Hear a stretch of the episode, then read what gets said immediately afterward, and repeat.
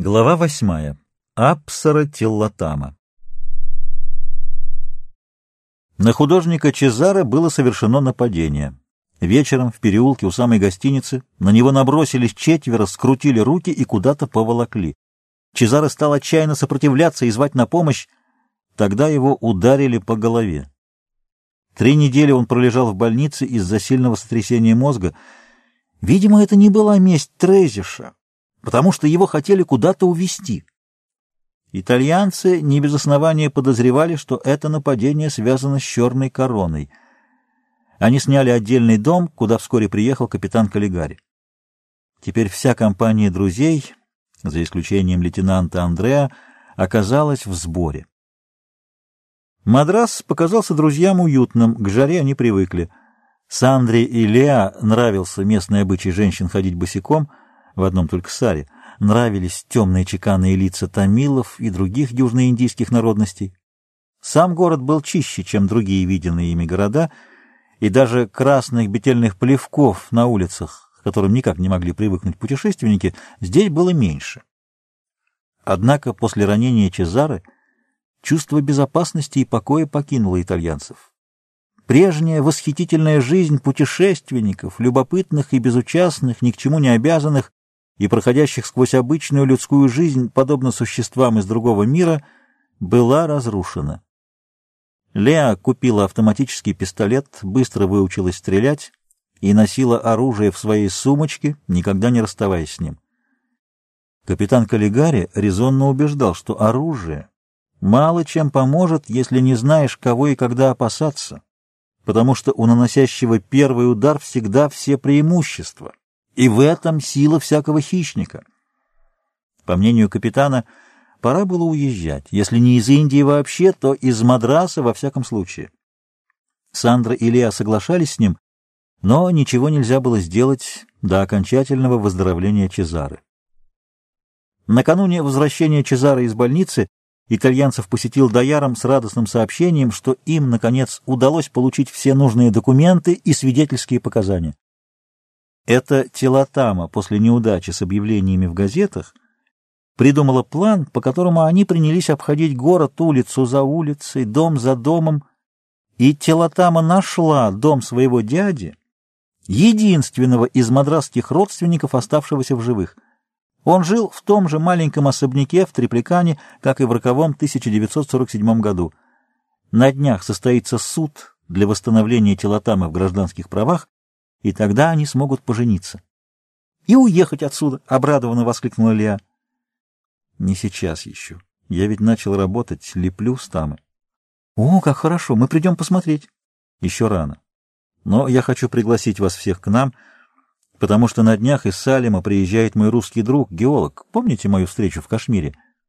Мистер Чезаре к тому времени тоже сможет прийти.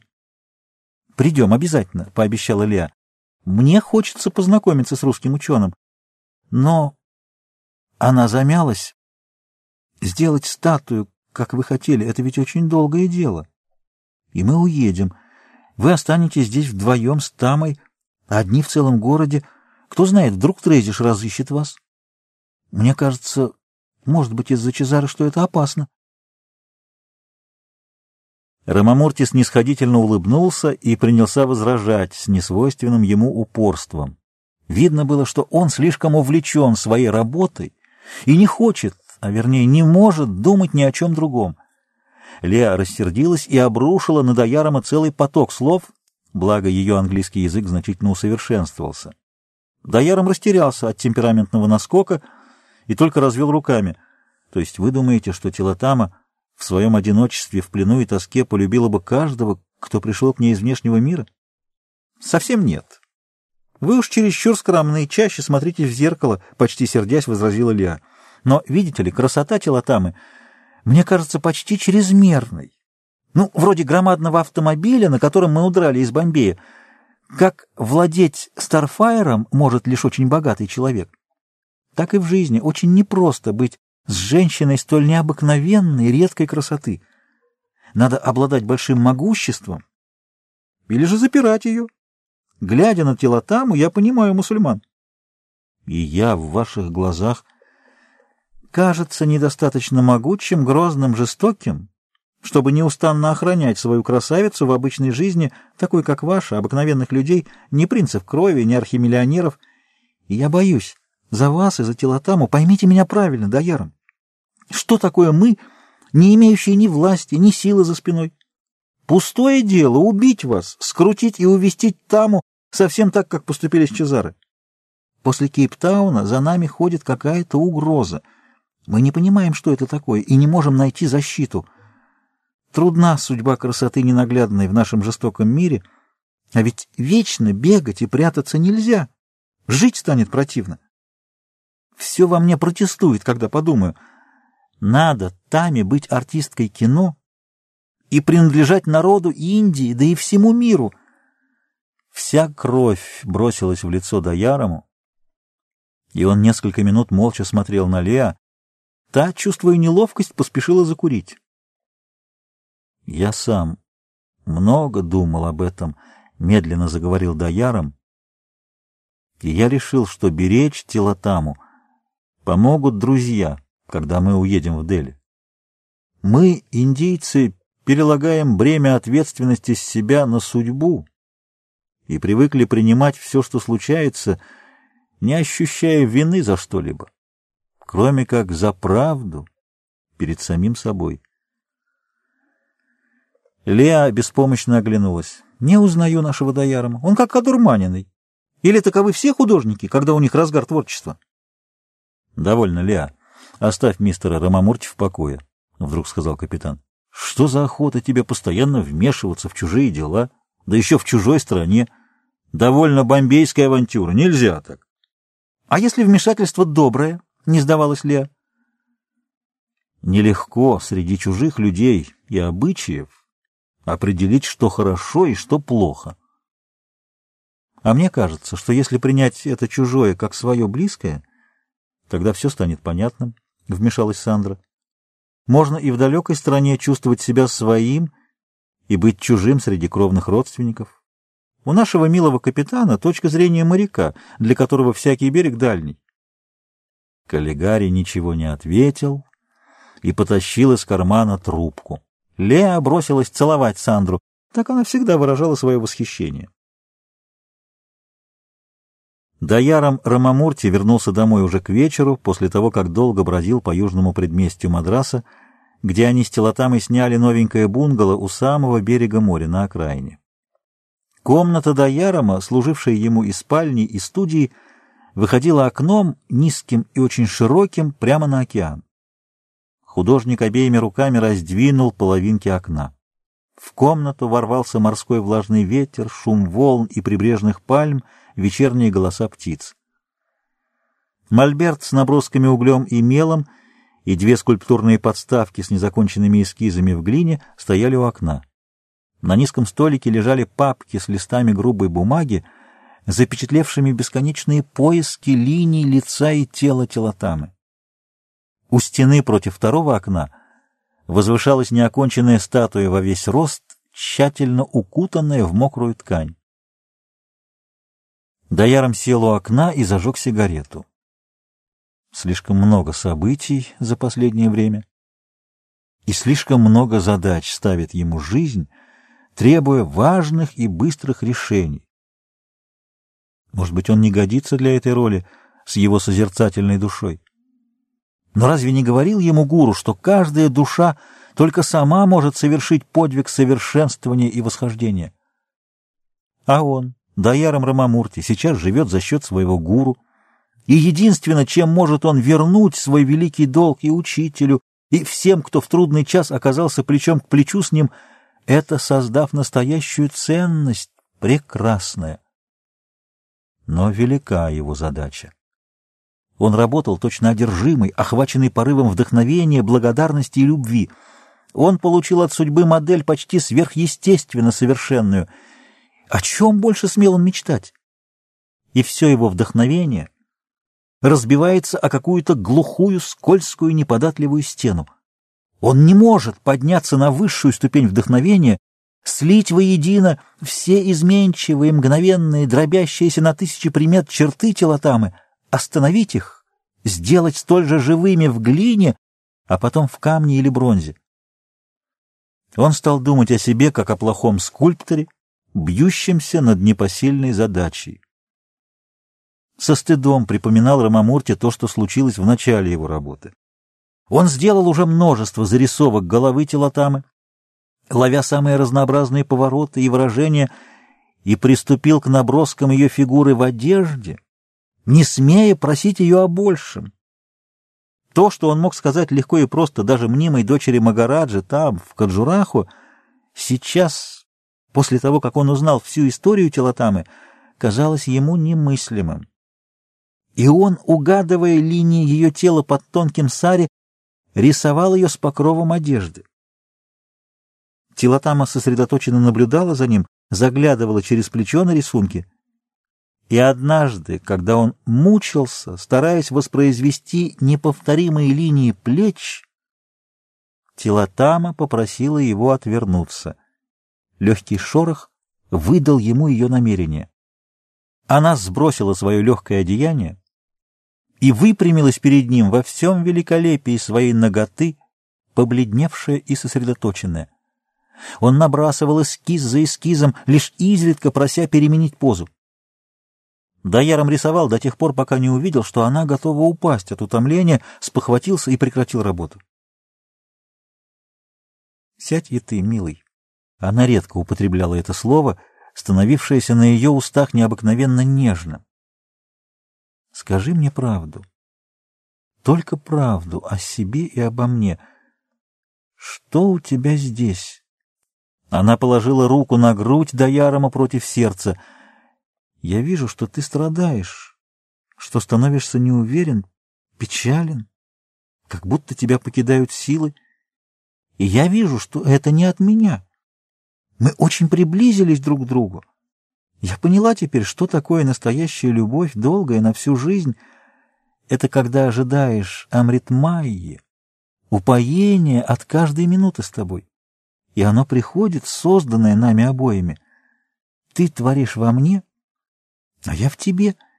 И желание делается неисчерпаемым, потому что оттенки чувств бесчисленны и становятся все ярче от любви. Разве это плохо для тебя, милый?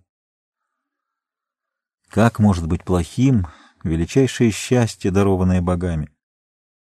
Что же тогда мешает тебе и не дает творить? Ты должна понять меня, Тама. Счастье встречи с тобой, оно будто лезвие ножа, страшно остро и очень узко.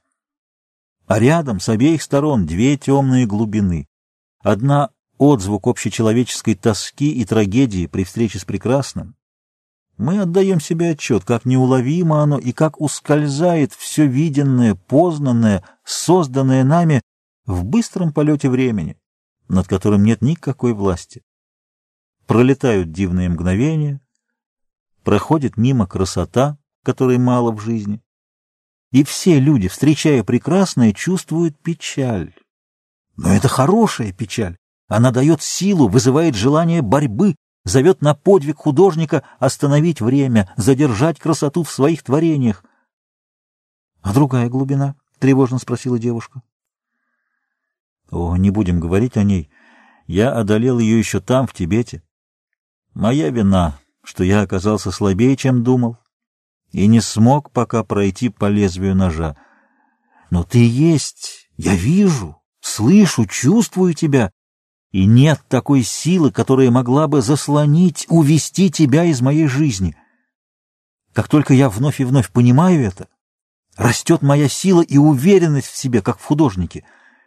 Через искусство я приду к тебе совсем навсегда — если ты до той поры еще будешь считать меня достойным. Почему же через искусство? Разве не лучше прямой путь? Вот я перед тобой, такая, какая я есть. Создавая тебя заново в глине и камне, я побеждаю все темное, что появляется во мне самом, и, может быть, есть и в тебе. Если я смогу возвыситься до такого подвига творчества, то переступлю и через все другое, и пойду нашим общим путем тантры. Может быть, мне лучше отойти? Оставить тебя? Последние слова Тилатама произнесла едва слышно. Нельзя, нельзя вырвать тебя из моего сердца, потому что это значит лишить меня души. Но если для тебя, тогда другое дело. Вместо ответа она протянула ему обе руки. Даяром схватил их и в порыве любви и восхищения притянул Телотаму к себе. Вся кровь отхлынула от ее лица, губы ее раскрылись, и дыхание замерло. Он поднял ее. Легкий стон вырвался из губ Телотамы, когда она с силой обхватила его крепкие плечи. И тут Рамамурти опомнился. Заветное слово «помни» опять прозвучало в его внутреннем слухе. «Другое, другое, все будет по-иному», — твердил он, неся Телотаму в студию. С бесконечной нежностью он опустил ее на ящик, постамент для позирования. Широко открыв изумленные глаза, Телотама заметила в его лице сосредоточенность с оттенком угрюмости, почти отчаяния. «Пришло время, звезда моя», — сказал он. «Тебе будет трудно. Ты веришь в меня?» Огромные глаза ее засияли. «Милый, я давно жду. Владей мной, как глиной, покорной твоим пальцем. Дом на берегу моря превратился в убежище двух отшельников. Даяром и Телотама проводили в мастерской целые дни, а не редкие ночи. Молчаливый дом труда и творчества, где безраздельно властвовал художник, требовательный, ушедший в себя, нетерпеливый. Постепенно все яснее становилось, что надо выразить в статуе Анупам Сундарты, и вставала во весь рост нечеловеческая трудная задача. Образ женщины, пронизанной древней силой страсти, здоровья и материнства, звериной гибкостью и подвижностью и увенчанной высшей одухотворенностью человека. Как прав был гуру, говоря о великом противоречии животного тела и человеческой души.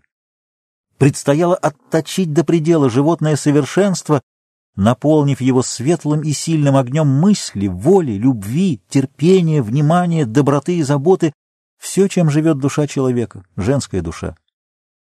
Это было не легче, чем идти над пропастью по лезвию ножа.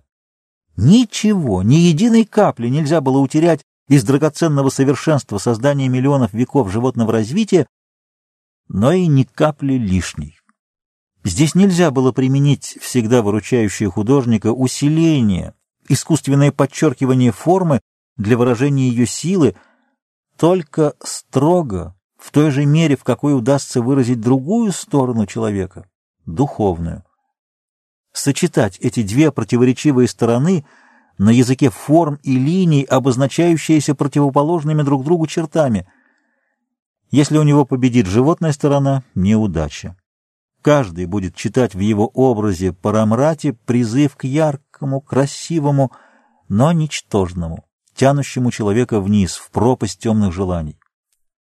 Но если увидит в его статуе подавивший природу разум, неудача столь же большая. Ибо в том-то и заключается образ Анупам Сундарты, чтобы сохранить в ней, носительнице прекрасной души, всю высшую, гармоническую и совершенную целесообразность природы. Боги, как это выполнить? Даяром и не подозревал, что поставил себе ту же цель, что и художники древней Эллады — колокогатию, единство красоты души и тела. Эта цель рождалась не раз в творческом прозрении в разных странах в истории человечества, везде, где только люди доходили до понимания силы и красоты своей животной природы, озаренной жаждой познания. Поза статуи была давно уже задумана художником. Однажды он увидел Телотаму колено преклоненной на берегу моря, она искала раковинки. Колено ее касалось земли, другая нога упиралась на пальцы. Телотама придерживала развивающиеся на ветру волосы левой рукой, поднятой к затылку, а правая, выпрямленная, с расставленными пальцами, была погружена в песок. Он кликнул ее. Она повернула к нему лицо с широко раскрытыми глазами, сосредоточенное в своих мыслях. Через мгновение лицо Телотамы осветилось ее особенной, несказанно милой улыбкой. Она поднялась на кончиках пальцев, упруго распрямив свое тело. В этот момент художник и увидел Парамрати, телотаму, чуть выгнувшуюся, откинувшую плечи назад, придерживавшую волосы у затылка. Вытянутая правая рука отклонилась в сторону в отстраняющем жесте. Плотно сомкнутые ноги напряглись, разгибаясь в коленях. Момент порывистого и легкого изгиба тела совпал с пробуждением задумчивого, почти печального лица, озаренного приветом и радостью. Единственную секунду перехода в теле и душе сумел уловить и запомнить художник. Лучшей позы для статуи нечего было искать. Эта внешняя форма слилась с главной внутренней идеей Даярома создать образ проснувшейся души, потянувшейся к звездам в слитном усилии всех сил и чувств юного тела. Рамамурти смог очень скоро выполнить черновой эскиз статуи, но огромная пропасть лежала между удачей общего плана скульптуры и ее завершением. Тысячи маленьких, но важных деталей, недоумений и загадок стали на его пути. Вместе с ним одолевало затруднение и его модель, иногда с такой тонкой интуицией тела и чувства, какие были недоступны Даярому. Тилатама увлеклась созданием статуи, как и он сам, засыпая тут же в мастерской после многочасовой работы. Не раз, когда огорченный неудачей Даяром рано бросал работу, Телотама будила его, внезапно поняв сущность затруднения. Или же он врывался к ней, свернувшейся на своей постели с ладонью под щекой в детском мирном сне, и будил ее, торопя, пока не исчезла едва забрежевшая, уловленная за краешек догадка. Время шло, и чем ближе к завершению становилась статуя, тем больше тревожился Даяром. Уверенность в победе, наполнявшая его в начале работы, таяла с каждым днем. Страх все сильнее овладевал художником. В окне показалась голова Телотамы. Она собиралась купаться. Увидев, что Даяром курит у окна, она сделала призывный жест, по-индийски пальцами рук, держа ладони от себя. Даяром выскочил в окно — и оба спустились по травянистому откосу. Луна всходила, посеребрив океан и легкую завесу туманных испарений, поднимавшихся от влажной нагретой земли. Берег был безлюден, и размеренный плеск волн не нарушал первобытной тишины. Ничего больше не было во всем мире. Тело Тама, он и океан. Рамамурти взял ее на руки, вошел с ней в воду и опустил, когда набежала волна. Телотама поплыла. Он плыл рядом с ней, чувствуя, как уходят все сомнения, будто растворяются в океане. Слишком много рассуждений, зыбких и ускользающих. Надо делать, собрав всего себя, всю волю. Таковы были древние мастера, знавшие главный секрет победы, неутолимое и непреклонное желание творить. Но Телотама он свершит свой путь служения людям, создав Анупам Сундарту, а потом Телотама понесет и дальше свою красоту в картинах или фильмах, не все ли равно, и его очередь помогать ей, как сейчас она помогает ему. Но вместе, вдвоем, пока есть и будет любовь, мимо теней прошлого, навстречу всем невзгодам и радостям или опасностям будущего. Они вышли на берег, Туман скрыл дали и превратил берег в призрачный дворец с лабиринтом серебряных просвечивающих стен. Бронзовое тело Тама стояло в этом расплывчатом, неощутимом мире, как единственная живая реальность, отчеканенная с ошеломляющей достоверностью. Дыхание его прервалось, когда он увидел ее глаза. Они сияли, как звезды. Именно звезды! Только сейчас Даяром понял смысл ставшего избитым сравнения, потому что глубокая даль виделась в их блеске, так же, как и звезды неба сразу отличаются от всех других огоньков тем, что светят из бездонных глубин пространства. Тилатама смотрела на Даярома и увидела его таким, как в первый раз в храме Кандарья Махадева. «Тама!» Он упал на колени — Телотама хотела что-то сказать и задохнулась. после долгой тоски, после ревности до Ярома, отчаяния неосуществленных стремлений, радость желания потрясла ее до последних глубин ее существа. Короткие сдавленные рыдания вырвались у нее.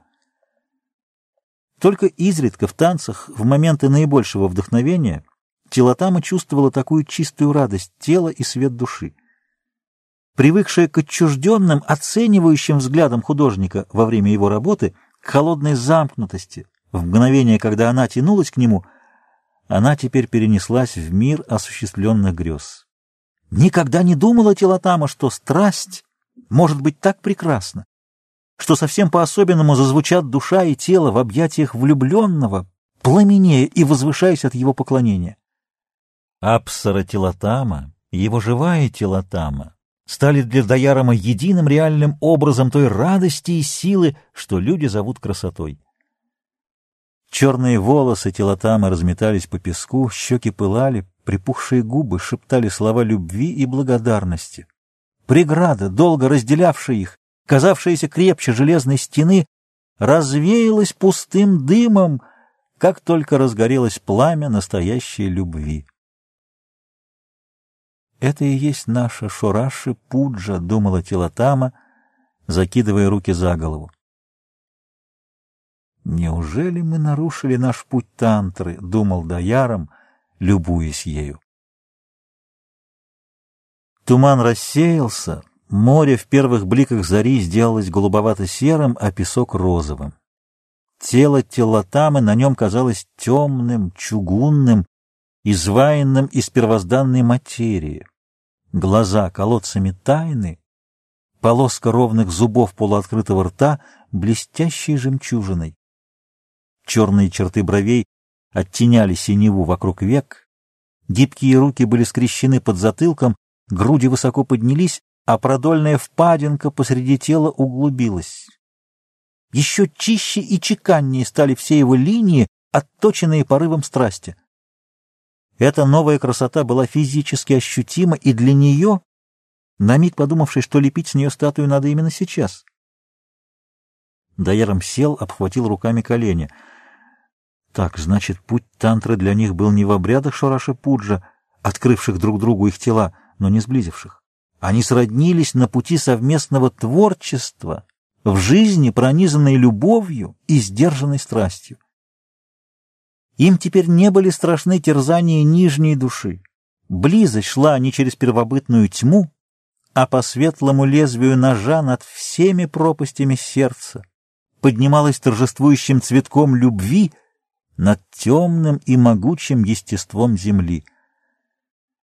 На художника будто повеяло дыхание безбрежного океана вечности. Он понял, что в этой безвременной дали только любовь и знание, только радостное и доброе, только чистое и светлое. Все остальное не уносится вперед, продолжаясь вечности, а осаждается в лоне мутной жизни, как в темных, полных тлена, тихих заливах моря. Миллионы лет кальпу за кальпой, океан слепой бессмысленной жизни плещется по лицу земли, и Бог знает еще скольких миров, Сотни тысяч лет существования полузверей, полулюдей продолжалось немое кипение страстей и темных мыслей, без возврата назад, без восхождения ввысь и вперед. Так и шли, не связанные с прошлым, не думая о будущем, исчезая в настоящем, как листок в порыве ветра. Но надо было совладать с тьмой в душе, пробиться сквозь нее, как это пришлось и ему, в новую эпоху могущества человека, все еще находящегося в плену старой злобы.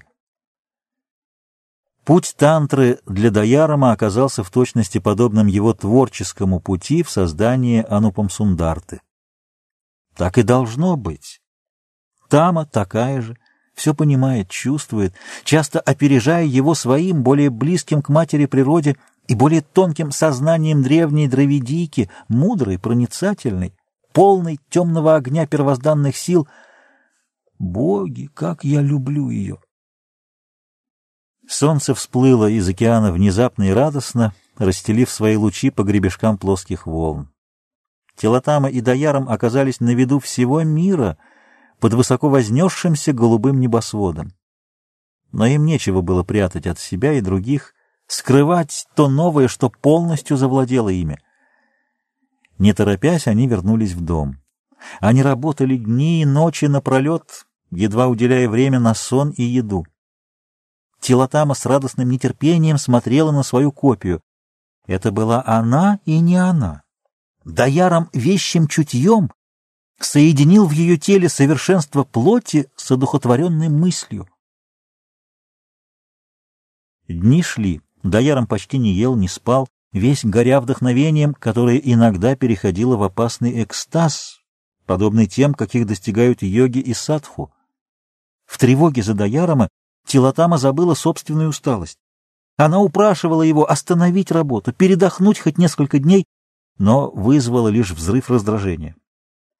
Даяром чувствовал, что дал все, что мог взять от своего ума, сердца, любви и рук. Странное чувство возникло у Тилатамы.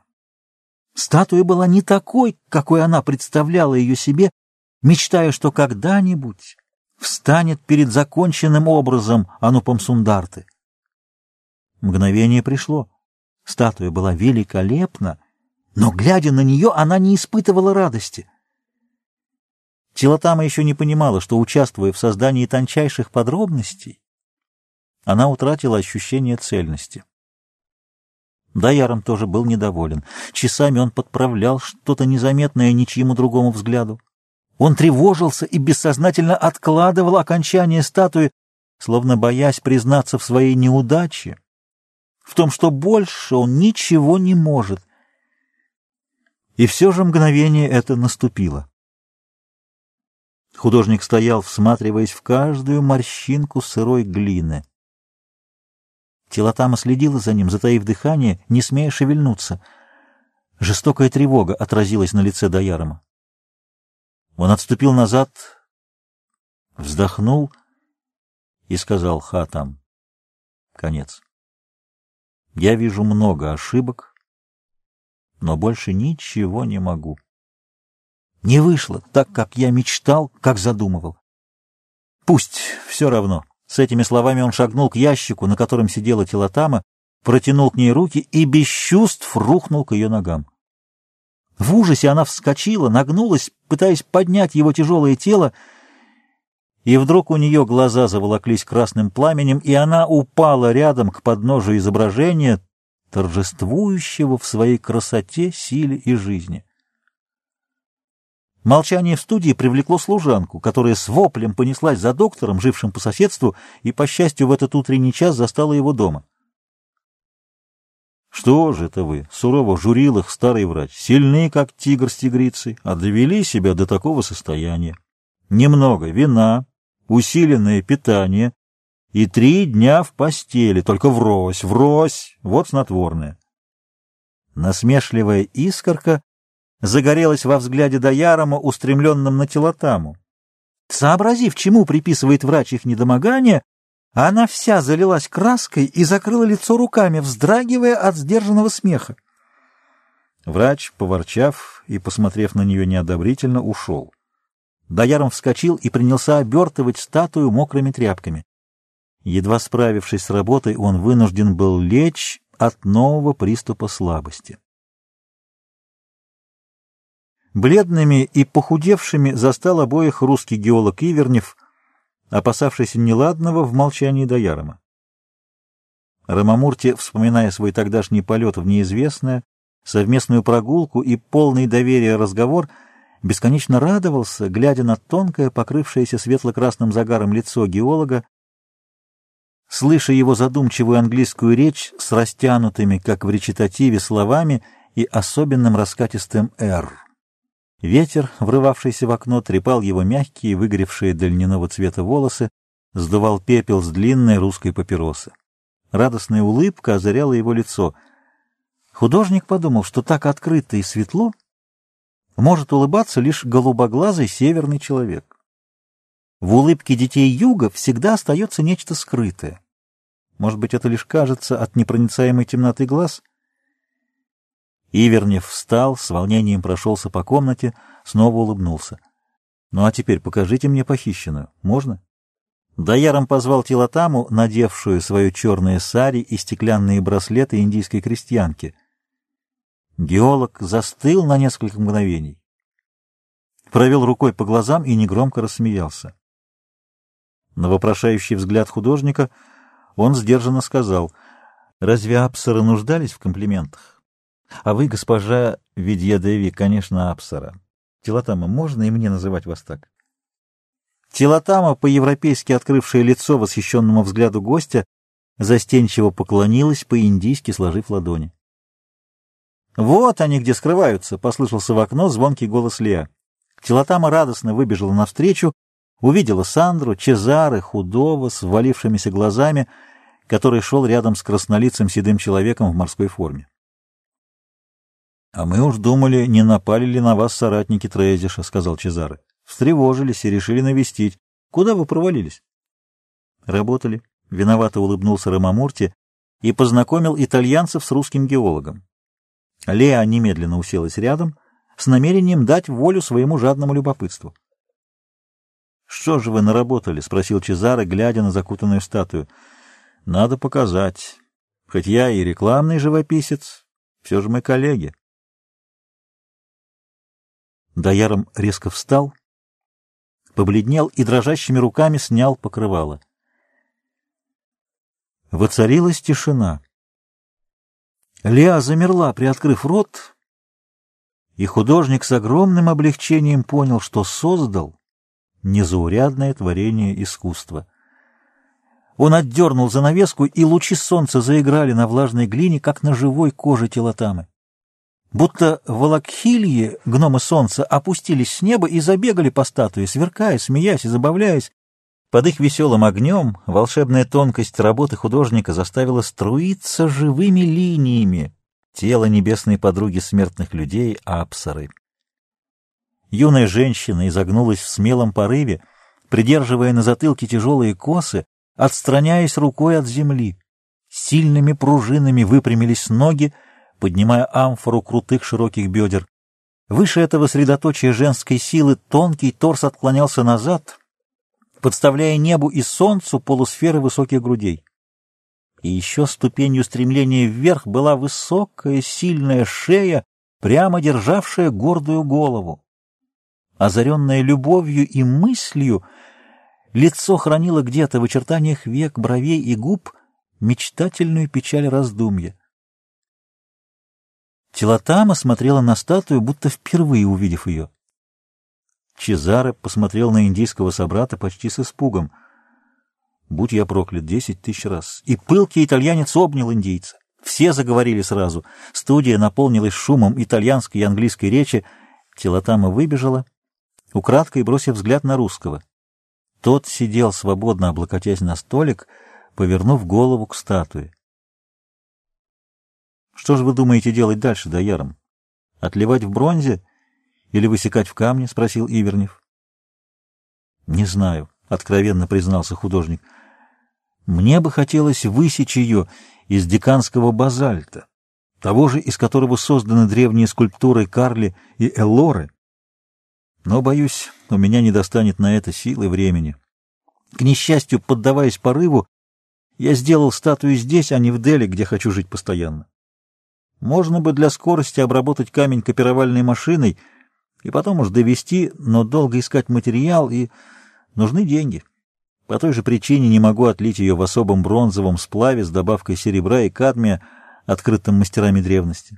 Он не дает усадки, точно воспроизводит форму, стоек, тверд и обладает цветом кожи телотамы. Но, может быть, наберу в долг на обычную бронзу. Дымок сигарет тянулся в окно, и все смотрели на погрустневшего индийца, не отводившего глаз от своего творения. Первым нарушил молчание русский геолог. «Даяром, выслушайте меня внимательно. Я здесь получаю от вашего правительства большие деньги. Вы знаете, что я не любитель приобретать вещи, что я одинок.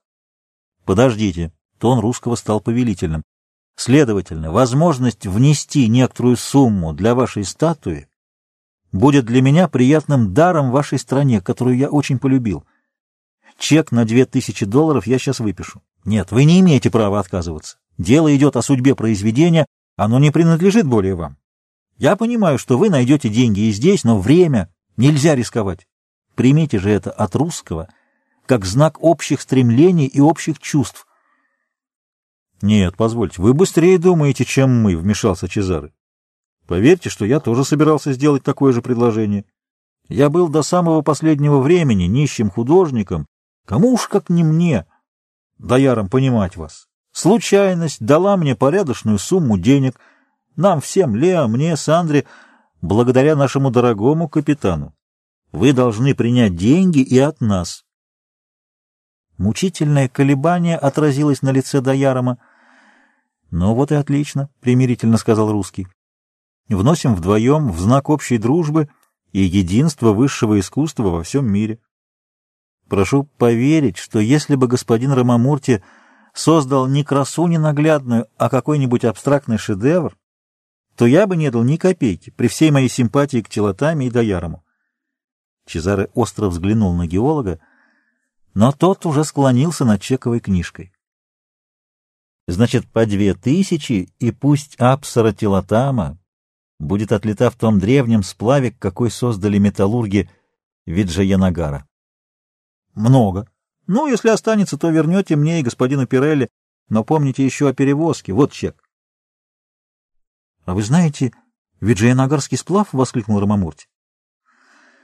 Плохим бы я был геологом, если бы не изучил историю техники страны, в которой меня пригласили работать.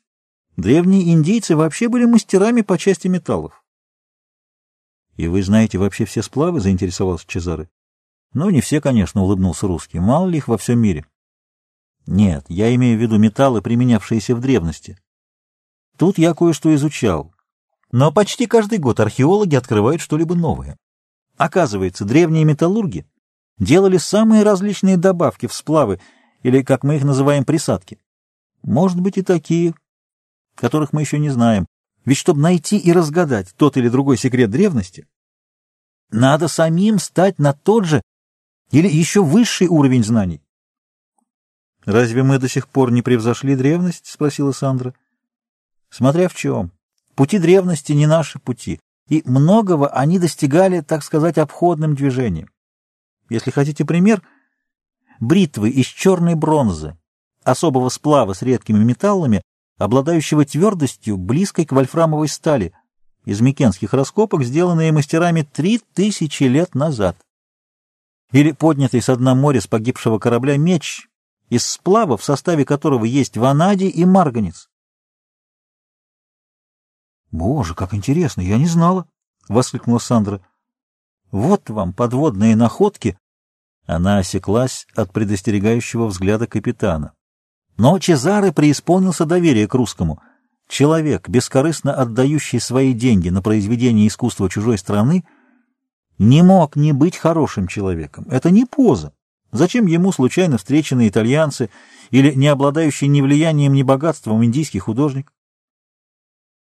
Из чего может быть черный сплав, который мог лежать в море тысячи лет и не подвергнуться никакому разрушению? — решительно спросил Чезары. — Как я могу сказать?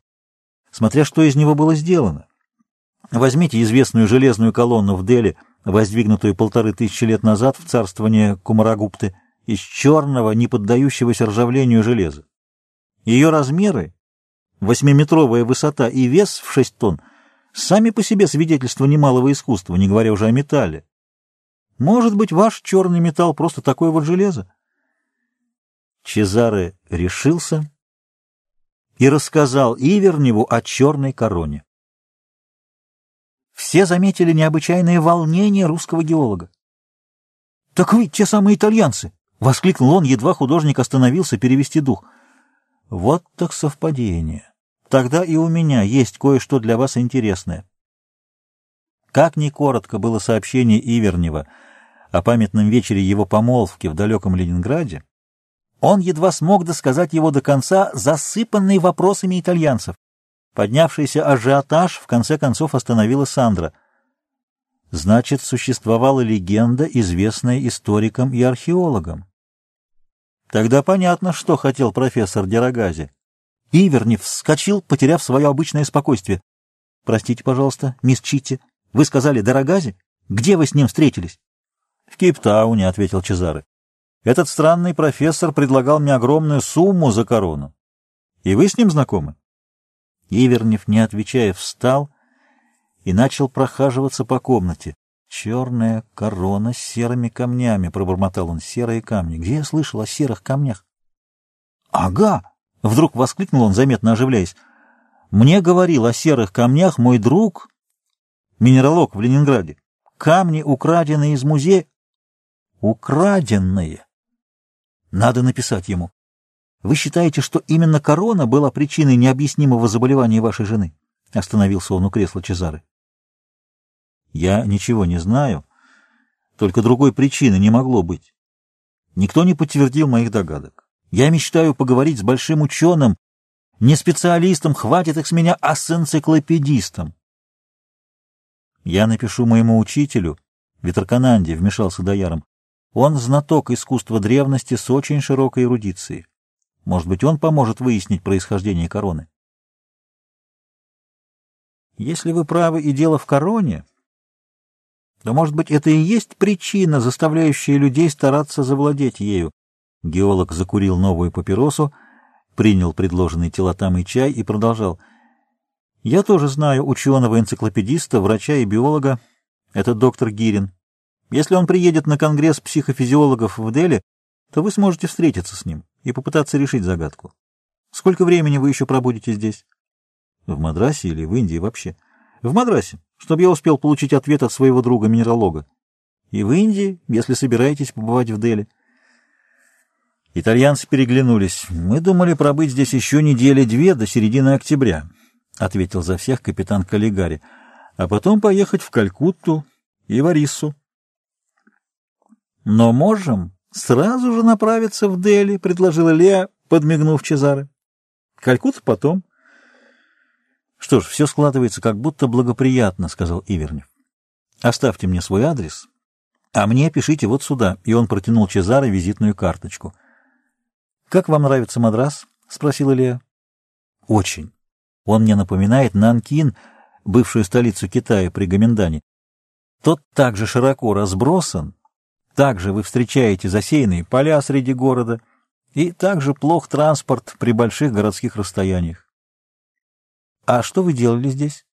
Впрочем, простите меня, может быть, это профессиональная тайна? В геологии есть тайны, которые мы обязаны хранить в интересах пригласившей нас страны, но не в данном случае. Я был в Салеме на юго-запад отсюда, изучал особые горные породы, так называемые чернокитовые гнейсы. И чем же они интересны? О, очень. Это формация пород, составляющие как бы фундамент материков Южной Африки, Австралии, даже Антарктиды. То, что они встречаются в фундаменте Индии, говорит за общность происхождения.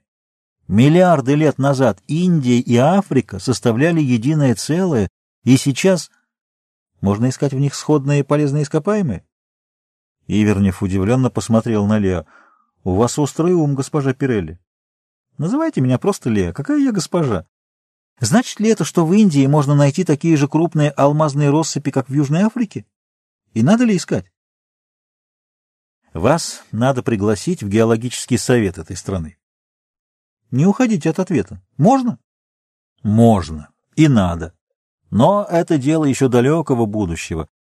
У Индии много пробелов в тех важнейших ископаемых, которые составляют основу технического оснащения каждой большой страны. Но мы поговорим еще об этом при следующей встрече. А теперь мне пора. Боюсь, что утомил хозяев. Я давно злоупотребляю их терпением. Жду вашего извещения, Даяром, об отливке статуи. Ведь вы будете делать это здесь? Ивернев поклонился всем индийским намасте, на секунду остановился перед статуей Апсары, сделав и ей намасте, что-то быстро проговорил и вышел. «Что он сказал?» — переспросила Телотама, смотревшая вслед гостю далекой и холодной страны России. «Он сказал «цветок на заре», — ответила Сандра. «А я бы назвала статую по-другому — «заря на цветке». «О, вы правы оба!» — воскликнула Телотама. «Тело Апсары в самом деле цветок на заре, но душа ее — заря на цветке. Значит, верно и то, и другое. Чезаре зааплодировал. По широчайшей лестнице светлого камня Телотама и Даяром входили в помещение художественной выставки, отведенное в левом крыле музея, построенного как дворец в современном стиле.